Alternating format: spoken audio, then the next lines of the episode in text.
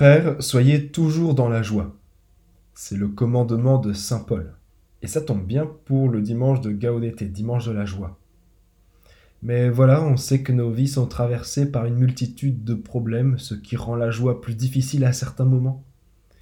Et puis les sciences nous montrent que cet état émotionnel intense, qu'est la joie, est à consommer avec un petit peu de modération on a besoin d'expérimenter régulièrement bien d'autres émotions pour réguler l'humeur, le système hormonal, pour avoir une personnalité équilibrée.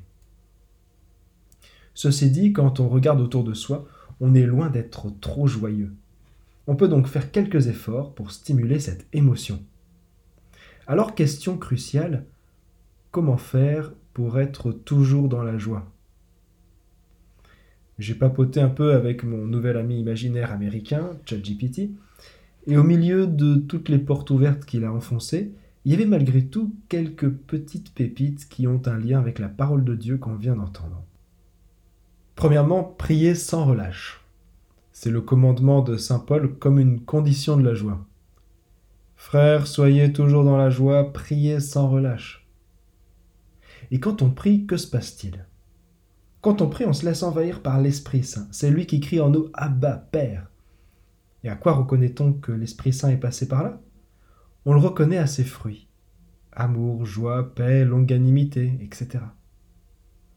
Quand on prie, on est forcément habité par l'Esprit Saint. Et d'une manière ou d'une autre, ça nous apporte la joie. C'est pour ça que Saint Paul insiste dessus. N'éteignez pas l'Esprit. Et pour lui parler à l'Esprit Saint, pas besoin de réciter des prières très longues. Prier sans relâche, c'est l'invoquer régulièrement au long de la journée. Avant un rendez-vous, sur un trajet, entre deux portes. Toute occasion, même la plus insignifiante, est une bonne occasion de lui parler.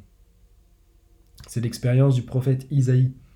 L'Esprit du Seigneur Dieu est sur moi. Conséquence immédiate, je tressaille de joie dans le Seigneur, mon âme exulte en mon Dieu. Prier sans relâche. Deuxièmement, apprendre à lâcher prise. En guise de psaume, si vous avez remarqué, on a eu le cantique de Marie, ce qu'on appelle le Magnificat. Avec l'ange, elle est dans la question du comment. Comment cela va-t-il se faire puisque je ne connais pas d'homme? Et une fois qu'elle a rencontré Élisabeth, elle est dans l'être, dans l'action de grâce. C'est le déplacement que Jean le Baptiste cherche à faire avec les prêtres et les lévites veulent absolument savoir qui il est. Sa réponse est une citation d'Isaïe. Je suis la voix de celui qui crie dans le désert. Sous-entendu, arrêtez de vouloir comprendre comment ça marche les gars, écoutez et laissez-vous rejoindre par ce que je prêche pour pouvoir faire la bonne rencontre. Le lâcher-prise, c'est une étape très difficile dans laquelle on arrête de vouloir tout comprendre, tout savoir, pour s'ouvrir à une expérience, en l'occurrence à une rencontre. Parce que c'est la rencontre de Jésus qui procure une vraie joie.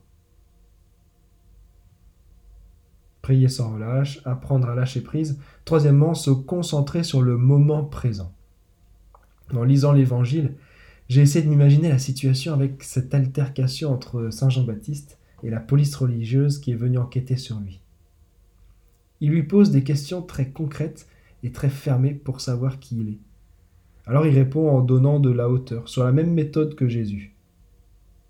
Et il finit par leur dire Moi je baptise dans l'eau, mais au milieu de vous se tient celui que vous ne connaissez pas. C'est-à-dire que les gars sont focalisés sur la curiosité de Jean-Baptiste sans se rendre compte que son message permet de reconnaître Jésus qui est juste là, à côté. Le but du jeu est de se concentrer sur l'annonce maintenant pour avoir le cœur prêt ensuite. C'est un peu pareil pendant la messe. On se concentre sur l'écoute de la parole de Dieu pour mieux reconnaître Jésus dans le sacrement de l'Eucharistie juste après. On vit ce dimanche de la joie pour mieux rayonner à Noël dans une semaine. Se concentrer sur l'instant présent permet d'éviter de se perdre dans les projections du passé ou du futur. Le moment présent est une étape vraiment nécessaire. Elle permet d'éveiller son regard à plus grand pour libérer la joie immédiate. Prier sans relâche, apprendre à lâcher prise, se concentrer sur le moment présent. Conclusion. La joie, c'est une émotion qui vient au gré des événements, mais pas seulement. Elle se provoque. Et c'est tellement important dans la vie spirituelle qu'on lui a dédié deux dimanches, pendant les temps de pénitence en plus, l'Avent et le Carême. On la cite même dans trois des quatre prières eucharistiques principales pendant la messe. Sans compter tous ceux qui en parlent dans la Bible. La joie est trop importante pour la laisser au second plan de nos préoccupations. Elle est vraiment cruciale pour notre bonheur, notre communion à Dieu et pour le témoignage chrétien qu'on offre au monde. Alors, ce dimanche, on a des moyens concrets pour stimuler cette joie et la répandre autour de nous. La prière, lâcher-prise et la grâce de vivre l'instant présent. Et comme exemple vertueux pour exploiter ces trois outils, la liturgie nous donne la Vierge Marie. On peut s'inspirer de son cantique d'action de grâce, le Magnificat, elle réalise pleinement la prophétie d'Isaïe, elle accueille la parole de Dieu et la met en pratique avec joie. Puisse-t-elle être un puissant modèle pour nous cette semaine, cette joyeuse semaine. Amen.